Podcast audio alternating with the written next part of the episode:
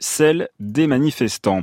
Alexei Navalny, de retour en prison, le principal opposant russe quitte l'hôpital au lendemain de son admission pour une soudaine réaction allergique, ce qui ressemble plutôt, selon son avocate, à un empoisonnement. Alexei Navalny purge actuellement une peine de 30 jours de prison pour avoir appelé la semaine dernière à une manifestation interdite à Moscou. Promouvoir l'Union pour sortir de l'Union européenne, difficile exercice de style pour Boris Johnson en Écosse, premier déplacement pour le nouveau Premier ministre britannique, ardent défenseur d'un Brexit sans accord, alors que l'Écosse, elle, menace de faire sécession après avoir voté contre ce Brexit. Pour rassurer un peu tout le monde, Boris Johnson estime qu'il y a toutes les chances de voir le Royaume-Uni et l'Union européenne conclure un nouvel accord à l'avenir, un nouvel accord commercial. Et puis le verra-t-on un jour sur les bancs de Ligue 1, en tout cas Patrice Evra l'assure, il veut devenir entraîneur, c'est son prochain défi, lui qui annonce officiellement sa retraite de footballeur à 38 ans. Dans une longue interview accordée à plusieurs médias, l'ex-arrière-gauche des Bleus assure n'avoir qu'un regret dans sa carrière, cette finale de l'Euro 2016 perdue face au Portugal en France. Cet été sur France Inter, à partir de 9h. Estivalitude, c'est une petite boutique éphémère dans laquelle on se rencontre et, et on se parle. Christophe Bourseiller. Ce lundi, ça vole très haut. À peine sorti du Tour de France, le cycliste Guillaume Martin vient nous parler philosophie, tandis que le paléo-anthropologue Pascal Pic observe, lui, l'intelligence artificielle. Eh oui. Estivalitude. Demain sur France Inter, à partir de 9h.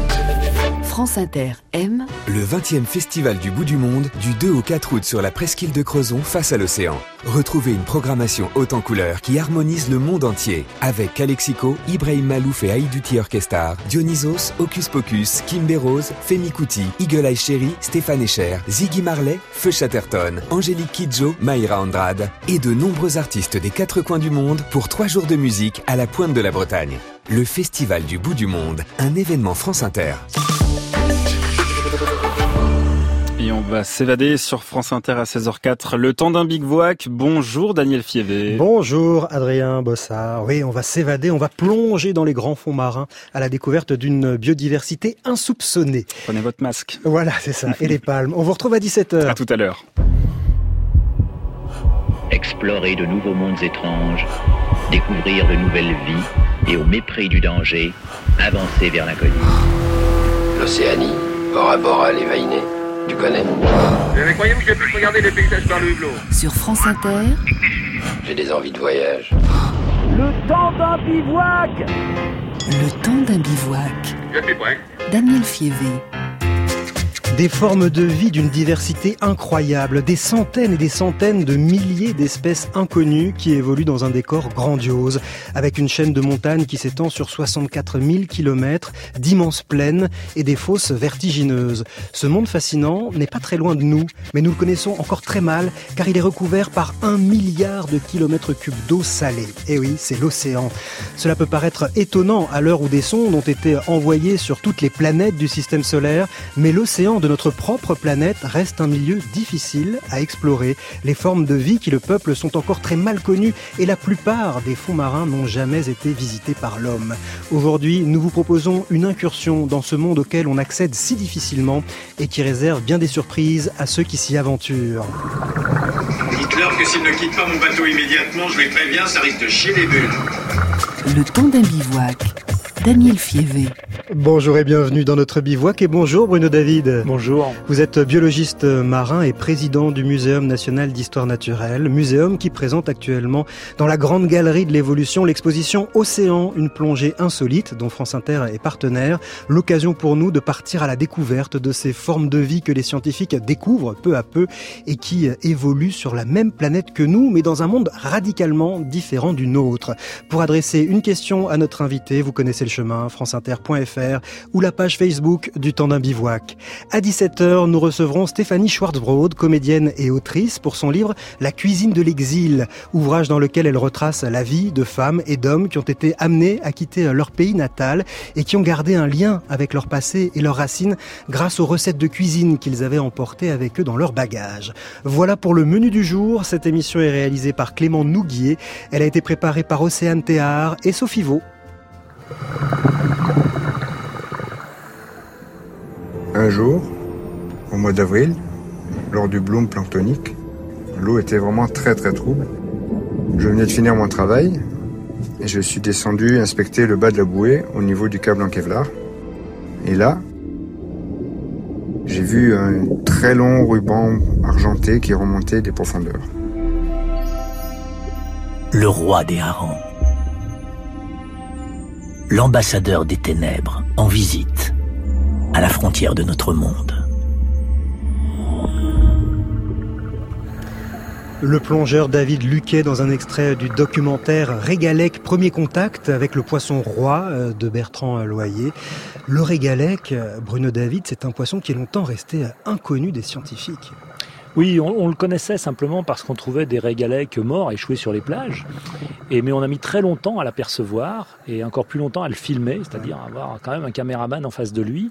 Et c'est seulement il y a une poignée d'années qu'on a réussi à le filmer. Et il ressemble à quoi alors ce poisson maintenant qu'on l'a filmé? Alors, d'abord, il y a des images de ce film qui, sont présentées dans, dans, l'exposition Océan, bien sûr.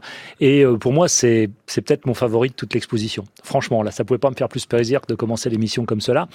Euh, c'est un un, grand ruban argenté, effectivement. C'est un poisson assez plat, euh, assez merveilleux, qui nage verticalement quand il se rapproche de la surface, qui vient des profondeurs, qui nage verticalement quand il se rapproche de la surface, qui ondule, mm. qui a une sorte de, couronne de nageoire sur, le, sur la tête, là, qui fait une sorte d'épi un petit peu rouge, et qui le rend totalement improbable. Enfin, on, a peine à imaginer que ça existe. Et c'est sans doute à l'origine du serpent de mer. Eh il fait quelle taille, ce, poisson? Donc vertical, on l'a compris, il, il est suspendu euh, voilà, Il ondule, il y a une ondulation. Alors là, je le fais avec les mains, donc c'est pas très radiophonique, mais euh, il, ondule verticalement dans le courant. Quand vous avez un truc qui fait 8 mètres de long, on comprend que des gens qui aient vu ça il y a quelques centaines d'années aient pris ça effectivement pour des serpents de mer. Mais c'est très très beau et on en présente un empaillé en quelque sorte, enfin naturalisé dans l'exposition. Et ça, ça a posé des problèmes, euh, non pas insurmontables, puisqu'on nous y sommes arrivés, mais très difficiles à résoudre pour réussir à, naturaliser ce poisson.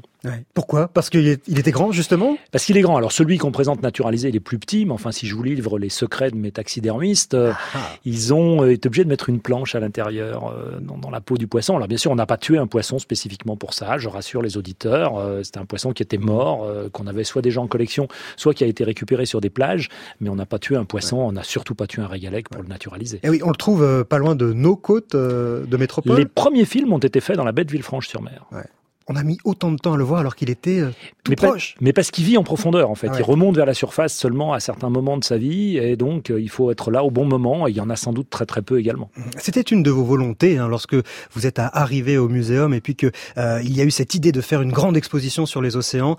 Vous avez dit, je veux une exposition sur les océans, mais on va pas voir des requins, des baleines et toute cette faune qu'on connaît très bien, même si elle est superbe. On va justement aller vers l'inconnu, vers le mystérieux, vers ce qu'on ne connaît pas encore. Oui, ce que je voulais, parce que je connais bien l'océan, parce que avant d'être président du muséum, j'étais en biologie marine, je faisais de la biologie marine au CNRS, et euh, ce que je, connaissant l'océan, je voulais vraiment montrer au public des facettes de l'océan, lui faire découvrir des facettes de l'océan qu'il ne connaît pas du tout, mmh. à commencer par le monde microscopique. Donc dans l'exposition, on immerge au milieu d'un balai de plancton, et il y a des visiteurs qui m'ont dit, mais c'est vrai, ces formes euh, sont les vraies couleurs? Oui, mmh. c'est totalement vrai.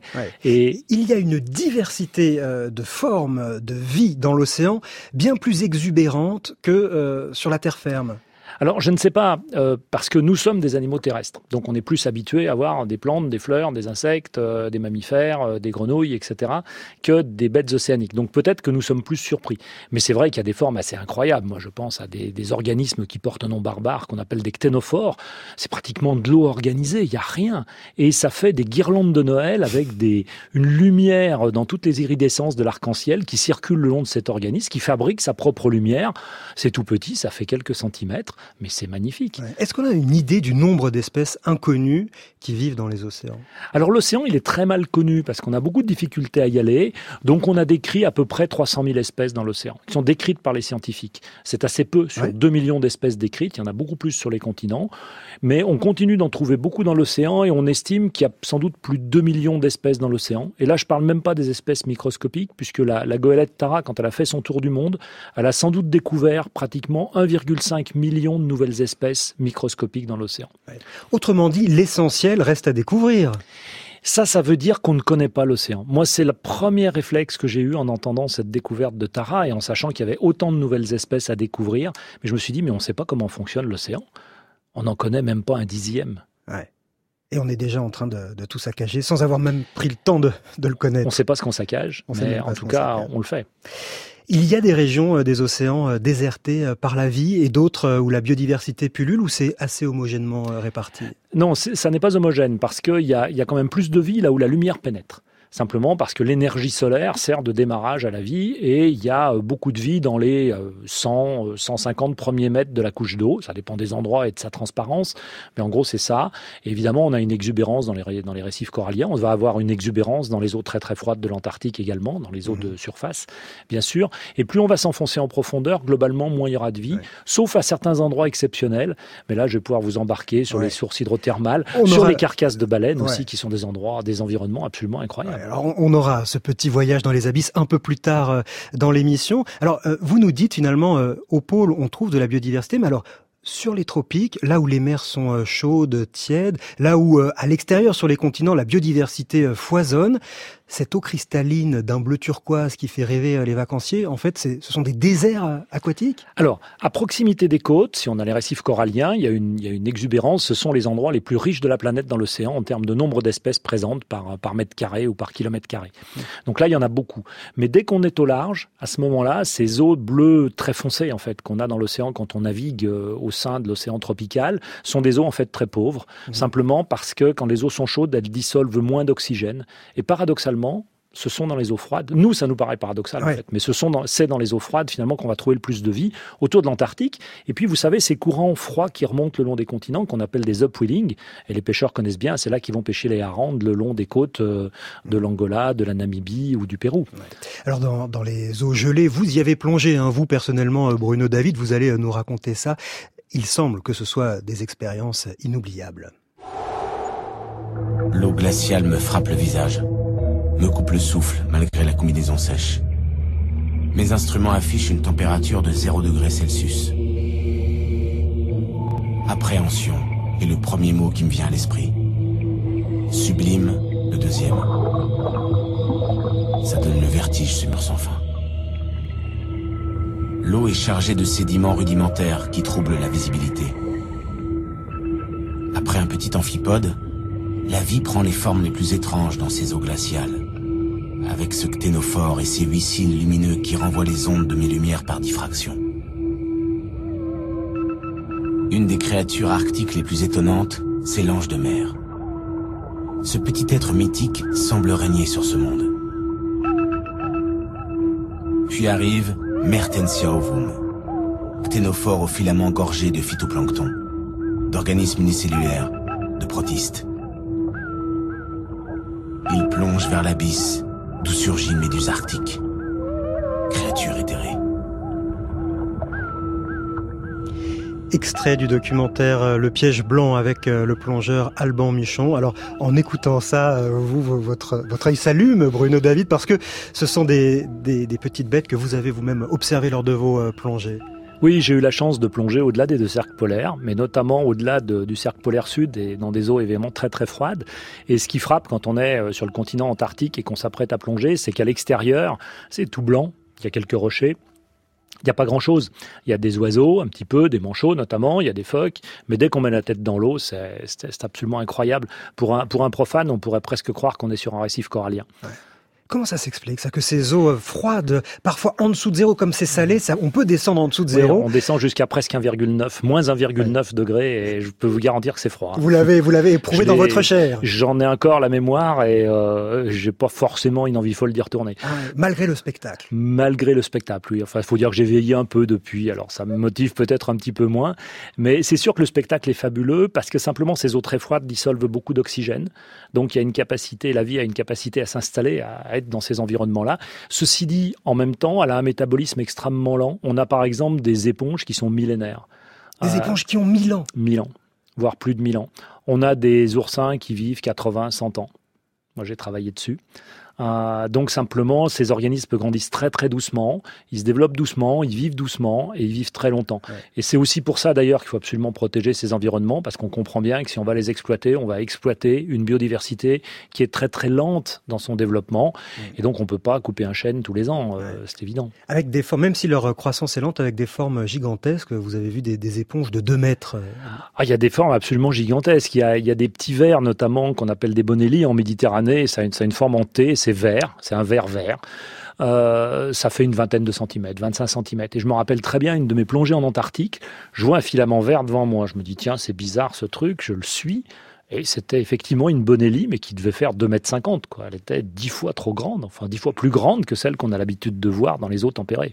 Et puis parmi euh, ces espèces qui peuplent les océans et auxquelles on ne pense pas, et vous l'avez dit dans, dans l'exposition, vraiment vous nous plongez à l'intérieur de tout ce plancton, qui est normalement microscopique pour, le, pour le, la plupart du, du, plancton, mais là évidemment il est grossi et on est complètement euh, submergé par toutes ces formes. Euh, à part être beau et fascinant, il a un rôle dans les écosystèmes, ce plancton. Bien sûr, il a surtout un rôle dans la régulation de la planète.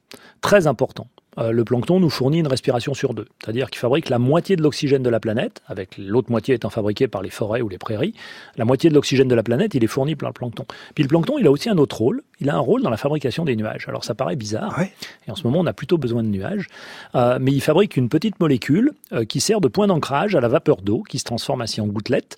Et ces gouttelettes vont fabriquer les nuages. Et ça a une très belle vertu parce que c'est du plancton végétal, donc qui est, il utilise l'énergie solaire pour faire sa photosynthèse et se multiplier, comme c'est des choses municellulaire, il se multiplie très très vite.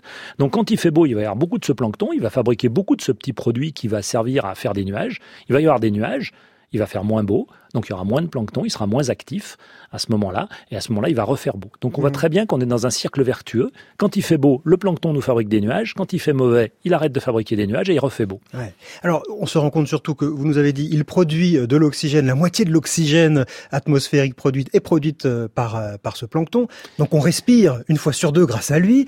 Et en plus, vous nous dites, il apporte la pluie, donc on boit. Il apporte la pluie et, il, et il piège également le, le, dioxyde de carbone, le fameux CO2. Ouais. Il en piège à peu près un tiers. Un tiers du, du CO2 est piégé par l'océan mondial. Ouais. Oui, vraiment euh, indispensable euh, à, à, la vie euh, sur Terre et à, à notre vie à nous. Bah oui, on a toujours, on a souvent besoin d'un plus petit que soi, et ouais. je pense que je suis pas le premier à le dire. Ouais. Alors le, le, le plancton n'est pas forcément petit, on l'apprend aussi en regardant votre exposition. Non, le plancton c'est quelque chose qui va être transporté passivement par les courants. Donc il peut y avoir des organismes plus gros qui sont pas transportés passivement. On peut penser à des méduses, quoi qu'elles bougent quand même un peu. Puis il y a des organismes coloniaux qui peuvent être assez gros, qui sont aussi transportés. Mais globalement, le plancton c'est ce qui est microscopique. Mmh. Puis je vais vous rajouter quelque chose, pas que je sois trop long, mais je vais quand même vous rajouter quelque chose. C'est que nous, on s'imagine qu'on peut facilement nager dans l'eau, qu'on peut mmh. se déplacer dans l'eau. Euh, ça offre une certaine résistance, plus de résistance que l'air, mais en fait, ça va. Mais pour un organisme microscopique du plancton, euh, il y a des forces de frottement, si vous voulez, une viscosité qui est très très forte parce que le plancton est petit, et c'était comme si nous, on nous plongeait dans une piscine de miel et qu'on nous demandait de nager dans du miel. Donc vous voyez la difficulté pour le plancton de se déplacer activement. C'est mmh. pour ça que le plancton, il est transporté passivement par les courants, parce qu'il ne peut pas nager activement. On s'offre une plongée insolite dans l'océan dans le temps d'un bivouac cet après-midi avec le biologiste Bruno David, président du Muséum national d'histoire naturelle. Nous sommes en direct et pour nous adresser une question, il y a la page de l'émission sur franceinter.fr ou notre page Facebook. Monsieur le professeur, désirez-vous observer directement bêtes et plantes de la mer? Il vous suffit d'appuyer sur le bouton Voici. Ce hublot gigantesque ouvre une fenêtre sur la flore et la faune océane. Faux, ça n'est pas caché. Faux, ça n'est pas caché. Faux, ça n'est pas caché. Faux, ça n'est pas caché. Eh bien moi j'y vais, je plonge. Oui,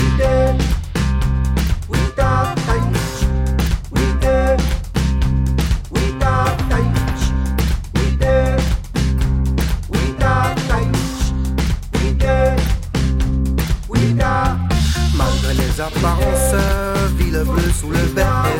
Malgré les avalanches, vivent les formes sous la neige. Malgré les apparences, ville bleue sous le berge. Malgré les avalanches, vivent les formes sous la neige. C'est là, ça se sent, tu sais, ça ne se voit peut-être pas, mais ça se perçoit. Parfois, au détour d'une phrase que tu dis quand tout le monde se regarde en se disant un quoi, pas, c'est ça. Ça se sent, tu sais, ça ne se voit peut-être pas, mais ça se perçoit. Mais si, parfois, au détour d'une phrase que tu dis quand tout le monde se regarde, mais ouais, Malgré les apparences, ville bleue sous le beige. Malgré les avalanches, vivent les formes sous la neige. Malgré les apparences, ville bleue sous le beige. C'est là, ça se voit, tu sais, maintenant ça se voit même très bien. C'est très net, ça a déteint sur toi comme un peu de chine. T'as même plus besoin de parler, c'est encore là, ouais. Ça se voit, tu sais, maintenant ça se voit même très bien. C'est très net, ça a déteint sur toi comme un peu de chine. Regarde juste là, t'en as malgré les apparences, ville bleue sous le beige. Malgré les avalanches, vive les formes sous la neige. Malgré les apparences, ville bleue sous le beige. Malgré les avalanches, vive les formes sous la neige. C'est là, y a plus que ça, tu sais, t'as disparu derrière ou dedans, on sait pas, mais t'es plus là. Y a plus que ça, tu sais, tellement qu'on se demande si c'est ça, mais c'est toi ou pas, c'est toi. Y a plus que ça, tu sais, t'as disparu derrière ou dedans, on sait pas, mais t'es plus là. Y a plus que ça, tu sais, tellement qu'on se demande si c'est ça, mais c'est toi.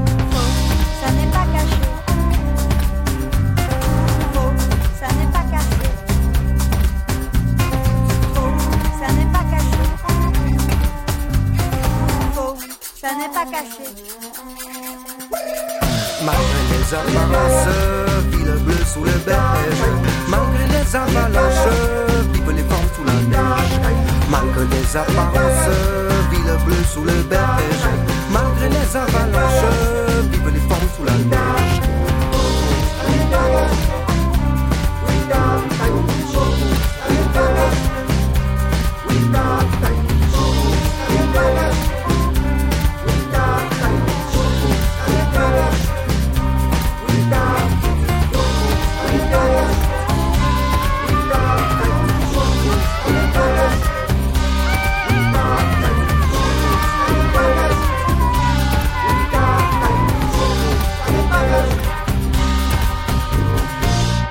C'était Avalanche de Baltique sur France Inter. Dans le port d'Anvers, à bord du cargo Scaldis, vient d'être embarqué le Bathyscaphe, cette sphère d'exploration sous-marine construite par le professeur Picard. La reine Elisabeth de Belgique est venue féliciter le grand savant et son compagnon, le professeur Cosen. Bientôt, les hardis explorateurs descendront à quelques 6000 mètres dans la mer pour arracher de nouveaux secrets au mystère des grands fonds marins. Nous étions le 26 août 1953 avec ce bathyscaphe inventé par le célèbre professeur Auguste Picard. C'est son fils ensuite qui prendra la relève. Ouais. Ils ont vraiment fait des, des premières en matière d'exploration, Bruno David. Et oui, bien sûr, parce que c'est très très difficile d'aller dans l'eau. Paradoxalement, ça nous paraît simple comme ça, mais nous sommes des animaux, encore une fois, continentaux. Et descendre dans l'eau avec les questions de pression, c'est pas une question de lumière, c'est surtout une question de pression. C'est vraiment très très très difficile parce qu'on ajoute une atmosphère tous les 10 mètres et ça écrase même les structures les plus solides. Donc il faut construire quelque chose d'exceptionnellement solide pour arriver à, y aller. Et le professeur Auguste Picard a donc euh, fabriqué des sous-marins de plus en plus résistants pour essayer d'aller explorer cet endroit le plus profond connu à ce jour dans les océans qui se trouve dans la fosse des Mariannes, ouais. à presque 11 000 mètres de profondeur, et c'est l'endroit le plus profond de la planète. Il y aura, ouais. il y a, pour le moment, il n'y a pas plus profond, et il y a seulement 4 personnes qui y sont allées, alors qu'il y a 12 personnes qui sont allées sur la Lune. Oui, c'est ça. Alors le premier à y aller, c'était euh, c'était Jacques Picard, le fils d'Auguste, et euh, Don Walsh euh, qui l'accompagnait. mais avant d'y aller, les, les journalistes ont interviewé Auguste Picard en lui disant mais vous n'avez pas peur de ce que vous allez rencontrer, et lui-même était persuadé que dans les océans, on était loin d'avoir tout vu. Il existe quand même certainement des animaux de grande taille qu'on ne connaît pas encore. Par exemple, dans, chez les céphalopodes, chez le, les mollusques du groupe des pieuvres et des calmars en particulier, il est à peu près certain, d'après les débris qu'on a déjà vus, qu'il existe des bêtes de, vraiment de très forte taille qu'on n'a pas encore capturées, qui habitent peut-être dans des, dans des terriers du, du talus du plateau continental, c'est-à-dire une zone où les engins jusqu'à présent n'ont pas travaillé, et puis où les engins peut-être ne capturent pas. Il y a des animaux qui ne se laissent pas, pas capturer par les engins, qui sont des, appareils qui marchent lentement. Jusqu'à présent, l'expérience des, captures que l'on a opérées, jusqu'à des profondeurs extrêmement considérables, vous savez qu'on a envoyé des chaluts et des dragues jusque dans le fond de la fosse de Mindanao, aux Philippines, pas plus de 10 000 mètres, eh bien, les, bêtes, les bêtes, et en particulier les poissons, sont toujours des animaux de petite taille. Maintenant, la mer peut nous réserver des surprises. Les histoires de serpents de mer sont tellement nombreuses et certaines, certaines d'entre elles tellement précises qu'il est difficile de penser qu'il n'y a rien à l'origine de beaucoup de ces observations. Mais croyez-vous qu'un monstre marin puisse être assez puissant pour euh, immobiliser ou retenir le bathyscaphe. Ah non, ça je ne pense pas du tout, non. Non, non, je pense que de ce côté-là, il n'y a pas, pas de péril à craindre. Il y en a d'autres dans d'autres domaines peut-être, mais enfin dans ce domaine-là, je crois que je crois qu'on peut aller en toute sécurité. Taquiner la faune abyssale et j'espère qu'on le fera le plus tôt possible. Nous étions en 1954 et il ira bel et bien six ans plus tard taquiner euh, la fosse, euh, la faune abicale, la faune euh, abyssale dans la fosse des Mariannes. c'est encore d'actualité ce qu'il dit, cette faune inconnue qu'on pourrait croiser. Est-ce qu'il y a encore dans le fond des océans des bêtes de grande taille qu'on ne connaît pas encore, Bruno David Alors de grande taille, je ne pense pas, non. Euh, mais ceci dit, le, calmar géant auquel il fait allusion, et qui est le calmar aussi de Jules Verne, parce qu'on savait que ça existait, encore une fois parce qu'on en avait vu des cadavres échoués sur les plages, et puis parce que sur des cachalots, on a vu des empreintes et des traces laissés par les ventouses de ces calmars géants qui sont la proie des cachalots. Et donc on savait que ça existait. Et il y en a un d'ailleurs qui est présenté dans l'exposition euh, Océan, une plongée insolite, qui est un, qui est un véritable calmar, qui n'est pas, qui est pas un faux. Mhm. Alors il est relativement petit, il fait 6 mètres de long, et il y en avait des beaucoup plus grands, il y en a des beaucoup plus grands, mhm. mais on a mis très longtemps à les filmer. Lui aussi, hein, c'est comme le régalec. C'est comme le régalec. les premières images datent de 2012, donc vous voyez, c'est vraiment très récent, les images filmées.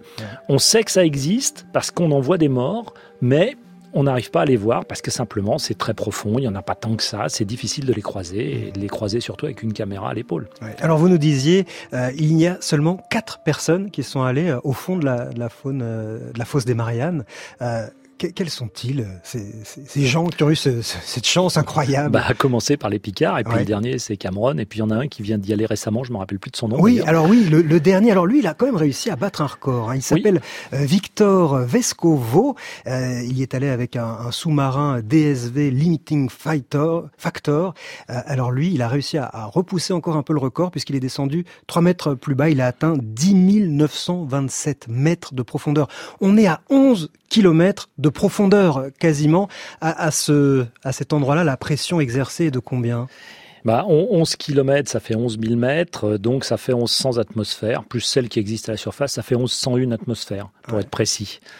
On peut pas rester très longtemps euh, dans, dans cette Ah non, mais c'est pas une question de durée, c'est une question de résister à la pression. Donc si on n'est pas dans quelque chose d'extraordinairement robuste, on est complètement écrasé. Mais on est écrasé bien avant, de toute manière. Hein. Déjà à 2000 mètres, 1000 mètres de profondeur, on serait nous complètement écrasés.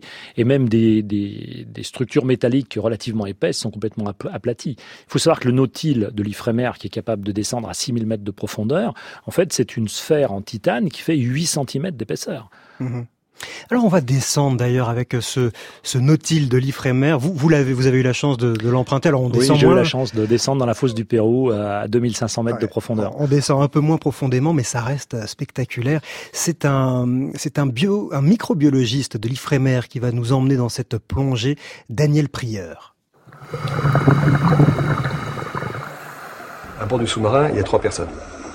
Il y a le pilote, le copilote et l'observateur scientifique. On ne sait pas trop encore comment ça va se passer, puis tout d'un coup on descend. On descend, et là la, lumière bleue euh, claire euh, diminue progressivement. Euh, on est, au bout de quelques minutes, on est dans le noir, dans le noir total, et puis on, ne bouge presque plus. On entend simplement quelques petits bruits des, des apparillages à l'intérieur du Nautilus. C'est le, calme complet, vraiment la, sérénité. Et on se dit, enfin, ça y est, on, on, y est, on est en train de descendre.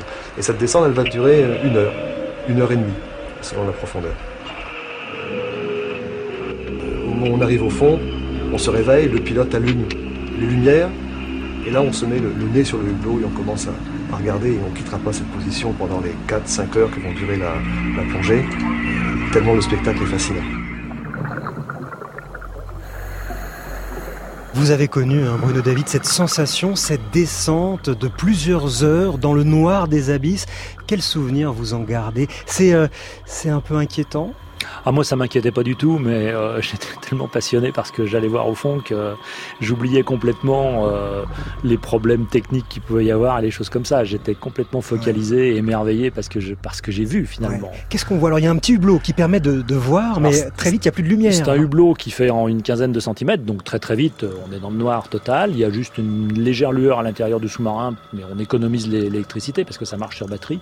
Donc on économise, on descend, et une fois qu'on arrive au fond, effectivement, on éclaire les projecteurs, et là, on découvre euh, cet environnement abyssal euh, incroyable. Alors qu'est-ce qu'on voit?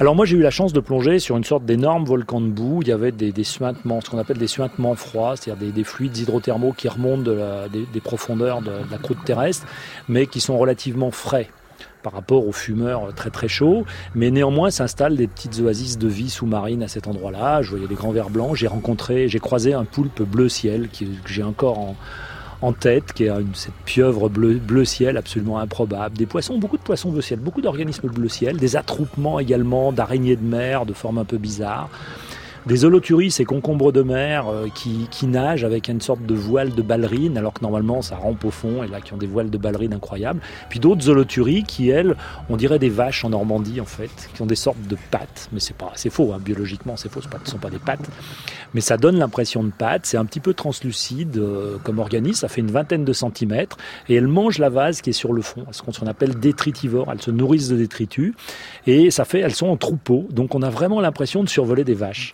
Et tout ce monde-là est parfaitement euh, adapté à la pression euh, infernale qui, règne dans ces profondeurs Bien sûr, en fait, là, le secret, c'est d'avoir une pression interne qui équilibre la pression externe, c'est-à-dire de faire communiquer un petit peu ce qui est à l'intérieur avec ce qui est à l'extérieur. Hmm. Alors les poissons y arrivent avec des vessies natatoires et des systèmes un peu plus compliqués, mais il y a des invertébrés qui y arrivent de manière assez simple, simplement, avec une pression interne qui équilibre la pression externe. Et c'est comme ça qu'on a des oursins euh, à ces profondeurs qui sont incroyablement fragiles. C'est plus fragile qu'un œuf de merle. Donc euh, malgré tout, malgré la finesse de leur squelette, ils n'ont pas de problème avec la pression. Et ça veut dire que si on essaie de remonter toute cette faune, ces oursins et, autres bestioles, évidemment euh, en, surface, là, elles se portent plus bien du tout. Ah bah, ils se portent pas bien en surface pour d'autres raisons, mais ceci dit, on arrive à les remonter de manière intacte. Enfin, ils sont intacts quand ils arrivent en surface, même s'ils meurent. Même si les pressions sont bien plus faibles. Non, parce qu'ils continuent d'équilibrer la pression avec la pression externe. Donc euh, il y a une communication entre l'intérieur et l'extérieur, si vous voulez, ce qui fait qu'on a toujours la, bonne pression. C'est comme un tuyau. Enfin, c'est pas tout à fait un tuyau, mais si vous immergez un tuyau, il sera pas écrasé. Si vous immergez un cylindre fermé, il sera écrasé. Oui, je comprends. Alors il y a ces sources hydrothermales euh, qui, qui, qui, sont fascinantes et euh, qui ont été là encore découvertes tout récemment par les scientifiques. C'est-à-dire que dans les années 70, quand les premiers scientifiques ont vu ce qu'on appelle ces fumeurs noirs, ces sources hydrothermales que l'on trouve euh, à, la frontière des dorsales, hein, sur ces chaînes de montagnes qui sont au centre de l'océan Atlantique, par exemple, quand ils ont découvert ces, ces fumeurs noirs et la, la biodiversité, vraiment ce sont des oasis de biodiversité qui se trouvent là, ils n'en revenaient pas. Oui, bien sûr, ça a été très très surprenant parce que c'était les premières explorations qu'on a pu faire. Et on est tombé sur ces oasis de biodiversité qui sont très très ponctuelles parce qu'il faut qu'il y ait des fluides qui rentrent dans la croûte terrestre, qui se réchauffent à l'intérieur de la croûte terrestre, puis qui vont remonter parce qu'elles seront plus chaudes.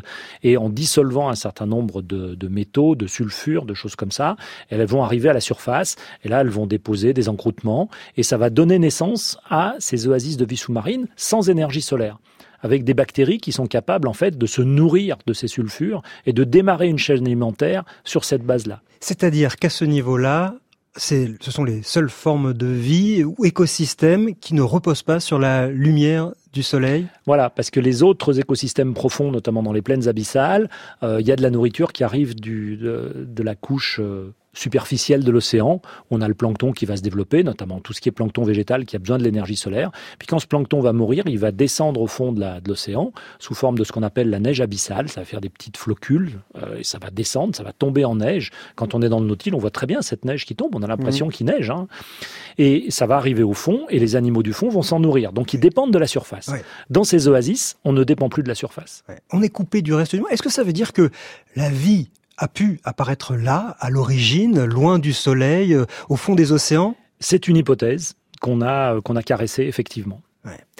On poursuit notre euh, plongée dans les profondeurs avec Bruno David, le temps d'un bivouac abyssal sur France Inter.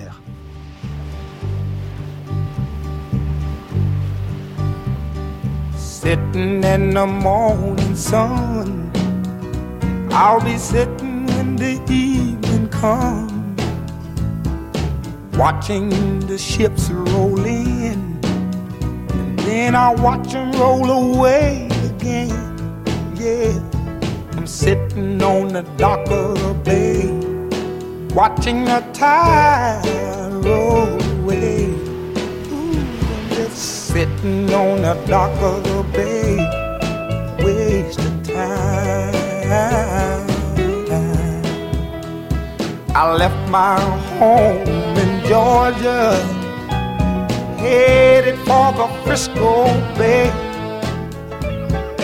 I've had nothing to live for, and look like nothing's gonna come my way. So I'm just gonna sit on the dock of the bay, watching the tide roll away. I'm sitting on the dock of the bay, wasting time.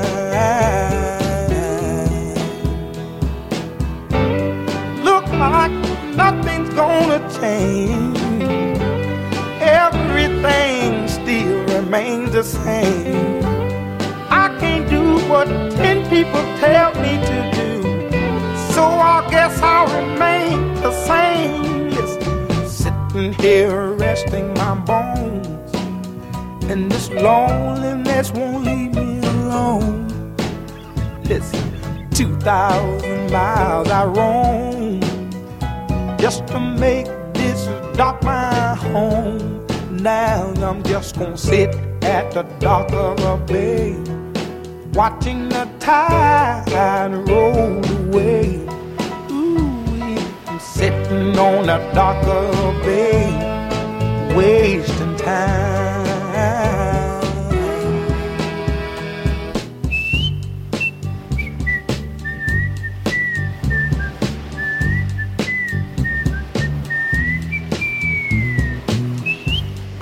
The Dock of the Bay, Otis Redding sur France Inter.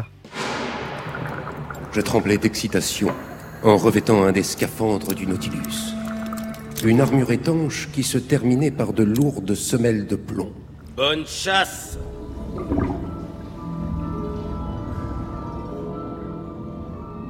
Quelques instants après, nos pieds foulaient le fond de la mer.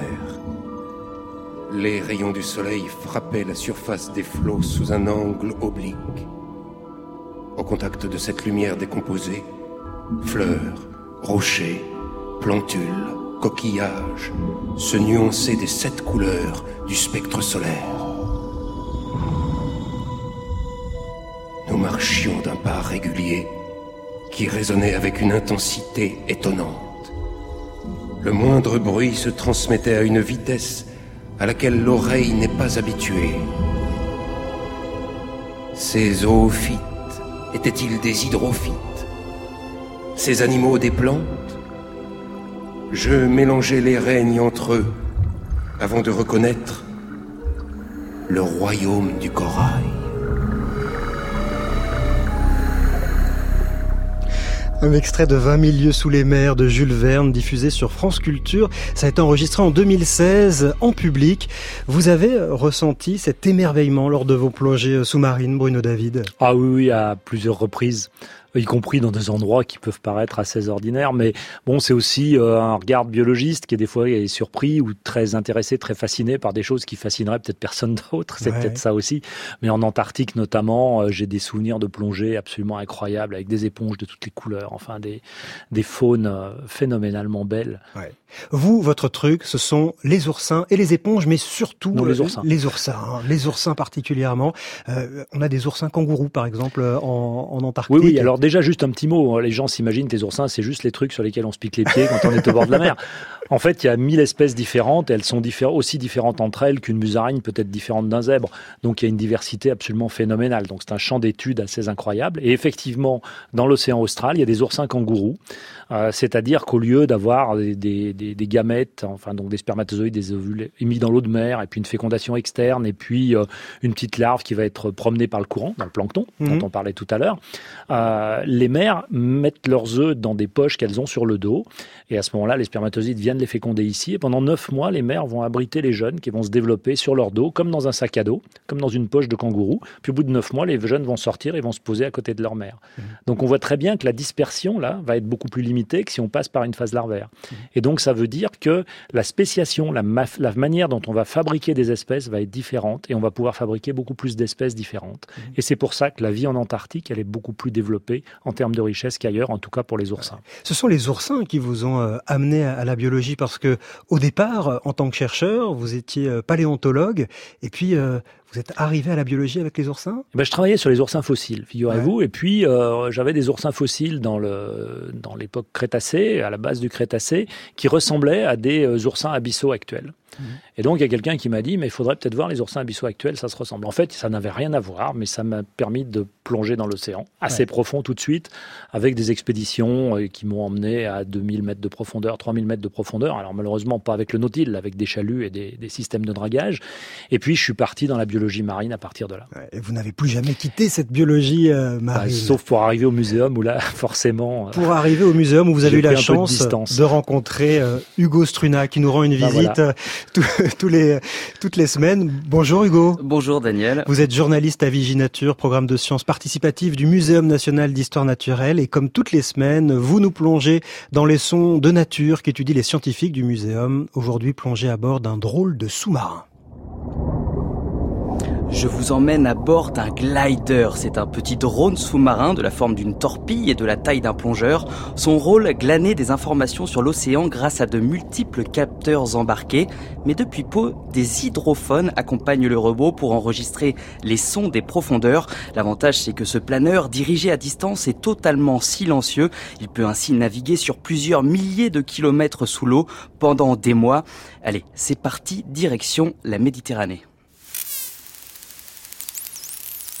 Une idée, Bruno David, Daniel? Cachalot Cachalot, nous dit Bruno David. C'est un ce sifflement provient d'un groupe de dauphins. Un dauphin. J'ai hésité à dire dauphin. Ils communiquent, ils émettent des fréquences très hautes et des ultrasons qui font office de sonar pour se localiser. Donc le robot sous-marin permet euh, déjà de suivre les organismes marins. Oui, le GPS indique que nous sommes au large de la Sardaigne, comme me l'a expliqué le chercheur Pierre Cauchy qui passe son temps à décrypter ces sons dans le cadre d'une collaboration entre le muséum et l'université d'East Anglia en Angleterre. Le glider permet de repérer les cétacés comme nos dauphins, parce qu'habituellement, vous savez, cela se fait essentiellement à vue, par bateau ou par avion, mais c'est long, très cher, dépendant de la météo. Bref, notre sous-marin planeur facilite grandement la tâche.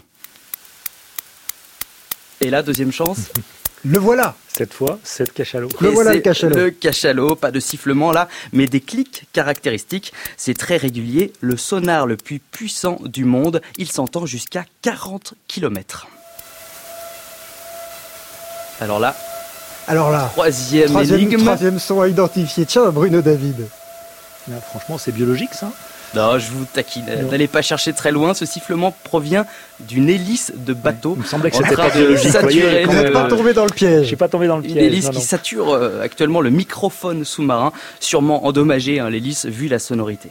Et des sons de ce type, le sous-marin doit en rapporter euh, beaucoup, non, malheureusement? Oui, ils sont omniprésents. Il faut savoir que les sons se propagent quatre fois plus vite dans l'eau que dans l'air, donc plus loin. On entend encore parfois un moteur à 100 km d'un navire, une prospection pétrolière avec des forages qui pilonnent le sol en permanence jusqu'à 1000 km. Alors pour vous donner une petite idée de la portée, écoutez bien ce son réalisé par des chercheurs de la National Oceanic and Atmospheric Administration. On y perçoit des vrombissements de navires. Or, nous sommes à 11 km sous le niveau de la mer dans la fosse des Mariannes, le point océanique le plus profond sur Terre. Autant dire qu'il est presque impossible aujourd'hui de trouver un centimètre cube d'océan ou de mer qui soit épargné par les pollutions sonores. Alors comment les organismes marins réagissent à ces perturbations? Mal, car la plupart des mammifères marins utilisent utilisent les sons pour repérer leurs proies, leurs prédateurs, se regrouper, se reproduire, marquer leur territoire. Ce sonar de sous-marin, par exemple, capté par le trouble toutes ces activités ne serait-ce que pour communiquer, hein, pour faire une analogie, c'est comme discuter dans une boîte de nuit près des enceintes, les messages ne passent pas toujours très bien. Et cela peut même provoquer des, hécatombes, du coup, on l'a vu ces dernières années avec euh, les échouages de, baleines à répétition. Et face à ces sons euh, insupportables, le stress augmente, parfois les baleines n'ont d'autre choix que de se réfugier dans les profondeurs, engendrant de graves accidents de décompression et parfois la mort. Nous les poussons en fait à adopter un comportement euh, suicidaire en, quelque sorte. En quelque sorte, oui. bon, ce sont des, des cas extrêmes, mais qui montrent bien que les pollutions sonores sont à prendre au sérieux et tous les organismes marins sont potentiellement affectés de la baleine jusqu'au plancton. Alors y a-t-il des, des, pistes pour limiter ces pollutions sonores Alors avant toute chose, il faut mesurer, localiser précisément les bruits générés par les activités anthropiques, c'est le travail du glider, puis essayer de réguler le trafic maritime, du moins limiter euh, les vitesses des, des navires, car la pollution sonore est souvent proportionnelle à la vitesse de navigation, mais aucune réglementation contraignante n'existe à l'heure actuelle. Et puis le, le trafic est en pleine croissance, donc ça va pas arranger les choses. La flotte marchande représente plus de 80% du commerce mondial, plus de 90 000 navires sillonnent les océans chaque année et ce n'est pas prêt de s'atténuer avec l'ouverture de nouvelles voies maritimes dans l'océan Arctique. Les forages et prospections pétrolières se poursuivent. Enfin, pour ne rien arranger, l'acidification des eaux accélérerait la propagation du son. Bref, nous sommes désormais loin du monde du silence, si bien décrit par le commandant Cousteau. C'était il y a à peine 70 ans. Merci Hugo Struna et à la semaine prochaine. Bruno David, le monde du silence n'a jamais été totalement silencieux. En fait, ça fait un moment qu'ils font du vacarme, tous ces animaux. Non, non, les, les animaux font beaucoup de bruit et je confirme que dans l'eau, le, le, son se propage plus vite que dans l'air et que ça nous pose d'ailleurs des problèmes à nous humains quand on fait de la plongée parce qu'on a du mal à savoir d'où vient le son, parce que l'écartement entre nos deux, nos deux, oreilles est lié à la vitesse du son dans l'air mmh. et ça nous permet d'avoir une écoute stéréophonique. Et dans l'eau, on perd la stéréo. Donc Eh on ne sait pas d'où vient le bruit de l'hélice de bateau. Et les, les, dans les abysses, les animaux utilisent aussi le, le son pour communiquer puisqu'il fait un noir absolu. Alors on a vu, ils peuvent aussi faire de la lumière, mais le son est un bon moyen de Ah, le communiquer. son existe aussi puisqu'il se propage de la même manière en profondeur qu'en qu'en surface. Quelle est l'ampleur de cette pollution sonore dont nous parlait euh, Hugo euh, à l'instant Ah, ben je pense que c'est exactement ce qui vient d'être dit. C'est une, euh, ça a une très très grande ampleur. On, en, on, est, on commence d'en mesurer les conséquences parce qu'on a des systèmes de plus en plus perfectionnés qui permettent justement d'en mesurer cette conséquence. Les gliders sont, sont un moyen, mais on a aussi, on déploie aussi beaucoup d'hydrophones et on, on mesure le, la pollution sonore que ça engendre et on voit bien notamment chez les cétacés qui utilisent beaucoup le son pour communiquer entre eux à quel point ils sont perturbés par ces problèmes de pollution sonore. Bruno David, nous allons évoquer d'autres menaces qui pèsent sur les océans dans un instant et puis vous répondrez aux questions des auditeurs du temps d'un bivouac.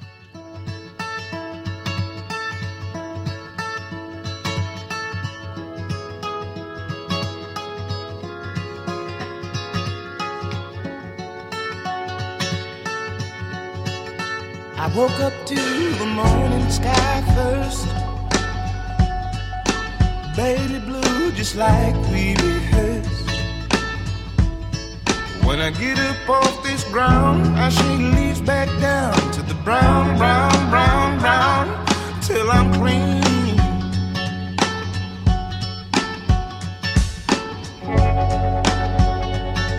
Then I'll be shaded by the trees by a meadow of green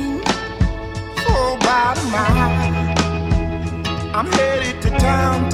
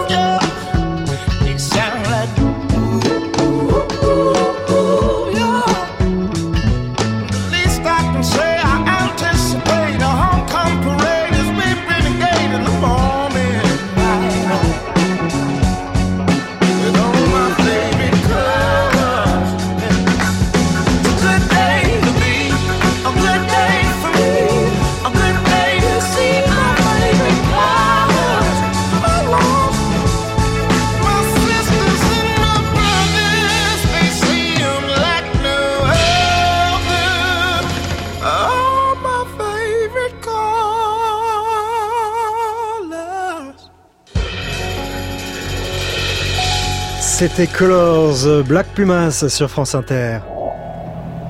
Donc on est en plein dans l'océan, le, le grand continent de plastique, et on cherche les particules. Et donc là, effectivement, on en trouve beaucoup. On en trouve beaucoup, mais de façon très discontinue et surtout de façon très irrégulière. Il y a des moments où c'est beaucoup plus concentré et des moments où c'est beaucoup plus rare. On peut passer plusieurs minutes sans en voir un. Ça reste très beau, mais le problème, il est bien là, bel et bien là. Regarde là-bas, là, le gros. C'est quand même très perturbant parce qu'effectivement, il y a des milliers et des milliards de, morceaux de plastique. Donc on a les gros débris, c'est une, une pollution bien visuelle qu'on voit très très bien. On a des organismes bleus, des petits copépodes qui sont magnifiques. Après, quelquefois, on a des formes en boule, on a des œufs, on donc on se pose plein de questions sur est-ce que c'est du, du, plastique ou pas. Donc on prend la pince à épiler, puis on le met dans le dans l'échantillon qui sera de toute façon congelé dans l'azote liquide et le tri se fera après par des personnes qui savent ou qui, avec un microscope, pourront déterminer.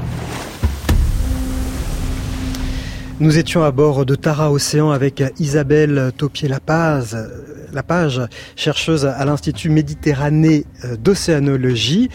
Bruno David, vous êtes président du Muséum national d'histoire naturelle. Vous portez cette exposition Océan plongée insolite. Et évidemment, dans cette exposition, vous parlez aussi des menaces qui pèsent sur, cette, sur cet océan. Il vous est arrivé, vous, en tant que biologiste marin, de plonger et d'arriver à des profondeurs abyssales, 2500 mètres de profondeur, et de voir encore les traces de cette pollution oui, c'est une image que j'ai en tête et dont on parle d'ailleurs brièvement dans l'exposition. Euh, c'est lors de cette plongée en nautile à 2500 mètres de profondeur où au bout d'un moment de circulation sur le fond, on est tombé sur un seau en plastique de couleur beige avec une corde attachée au bout.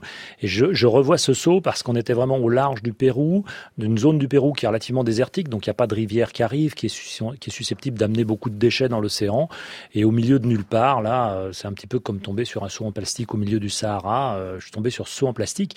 Et là, il n'y a plus rien rien à ajouter. On, on, a tout dit en disant ça. Ça mmh. veut bien dire qu'on est allé mettre nos déchets absolument partout, partout, partout. Ouais. Quelles sont les, les, menaces écologiques qui pèsent sur les océans? Il y a cette pollution, mais, mais pas seulement. Hein. Finalement, elles sont nombreuses. Oui, bien sûr. Donc il y a les plastiques dont on vient de parler, qui est une cause quand même majeure de pollution dans l'océan. Il y a la surexploitation des ressources océaniques. La plupart des espèces comestibles de poissons sont en surexploitation. On a multiplié par 7 notre consommation de poissons par habitant depuis 1950. Mmh. Et on est trois fois plus nombreux. Donc c'est une multiplication par 20 de la quantité de poissons qu'on mange. Il y en a la moitié maintenant qui vient de l'aquaculture, mais néanmoins, ça veut dire que c'est multiplié par 10 par rapport à 1950, la pression qu'on exerce sur les océans. Donc ça, c'est une pression majeure. Mmh. Et puis, euh, il y a les tentations de, d'exploitation des ressources minières profondes, ouais. euh, les nodules polymétalliques ouais. dans Alors les plaines ça, abyssales. Par exemple, Jean-Paul, hein, qui nous écoute et qui vous pose cette question, où en sont les projets d'exploitation des nodules? Alors, qu'est-ce que ce sont ces nodules Alors, les nodules, ce sont des, des concrétions euh, de la taille d'une, d'une balle de tennis qui vont se, se formés et qui renferment notamment du fer et du manganèse en très grande quantité. Donc on est tenté de se dire, ben, on va pouvoir exploiter ça, il faut qu'on ait un gros aspirateur, puis on va aller aspirer les nodules. Le problème, c'est quand on aspire les nodules, on va aussi rejeter énormément de vase autour, donc on va, on va faire une sorte d'énorme nuage de vase dans l'océan à l'endroit où on va exploiter les nodules. Mmh. Alors ceci dit, les plaines abyssales sont très très vastes, on peut très bien imaginer qu'on ait des concessions où on puisse exploiter des nodules. Il y en a notamment autour d'un petit îlot qui s'appelle Clipperton, qui est dans le Pacifique, qui est un îlot qui appartient à la France, et déjà la carte d'exploitation est prête. Et les engins pour exploiter sont prêts également.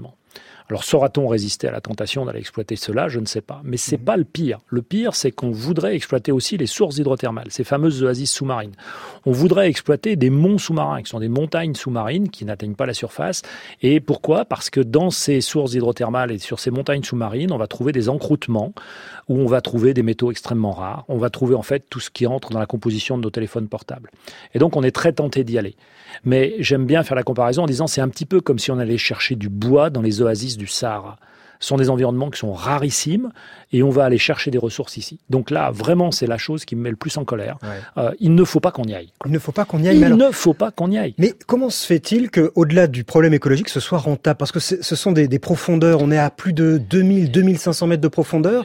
Aller exploiter ces ressources, c'est rentable? Parce qu'on a une très belle technologie qui nous permet de faire beaucoup de choses. Et puis parce que c'est devenu tellement rare sur les continents. On a tellement besoin de ces téléphones portables en quantité astronomique et parce qu'on a envie de changer tous les deux ans aussi, euh, qu'on se dit mais ça vaut le coup d'aller exploiter ça. Puis on vendra les téléphones un petit peu plus chers, ils sont déjà assez chers hein, pour certains d'entre eux.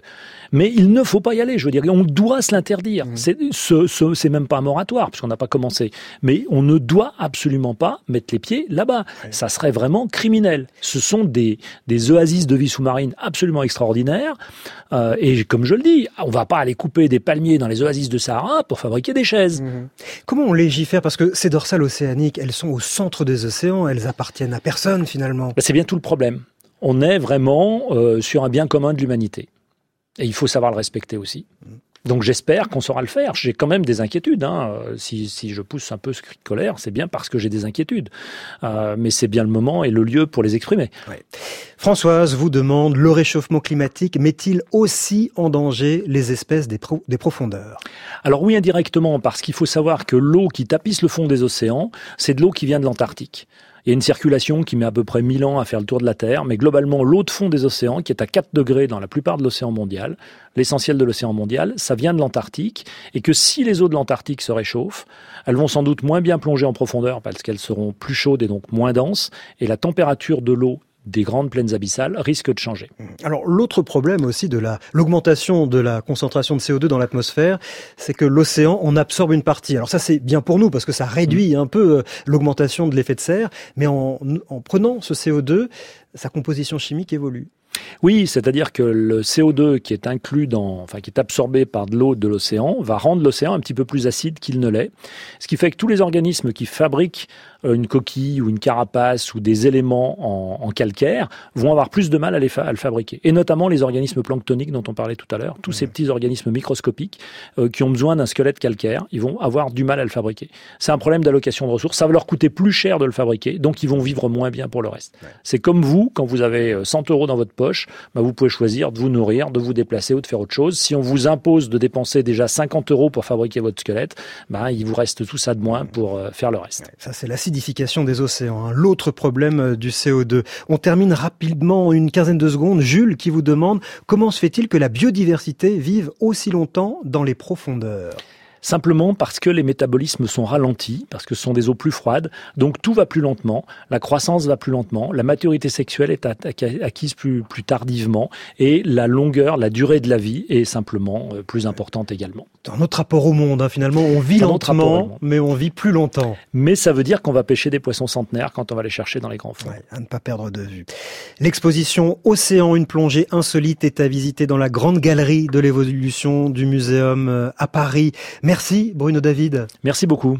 Je vous présente nos invités de la deuxième heure. Alors il y a d'abord Stéphanie Schwarzbrod. Bonjour. Bonjour. Dans votre dernier ouvrage, La cuisine de l'exil, aux éditions Actes Sud, vous retracez la vie de femmes et d'hommes qui ont été euh, amenés à quitter leur pays natal pour venir en France et qui ont gardé un lien avec leur passé et leurs racines grâce aux recettes de cuisine qu'ils avaient euh, emportées avec eux dans leur euh, bagage. Nous allons donc voyager grâce à leur parcours et grâce aux recettes de cuisine venues d'ailleurs qu'ils vous ont données. Également avec nous, le sociologue et historien de l'alimentation attitré du temps d'un bivouac, Eric Birloise. Bonjour Eric. Bonjour Daniel. Alors vous allez nous accompagner hein, pour euh, pour cette émission sur l'alimentation et euh, ces, ces, recettes venues d'ailleurs. On est ravis de partager cette heure avec vous deux. On se retrouve après le flash.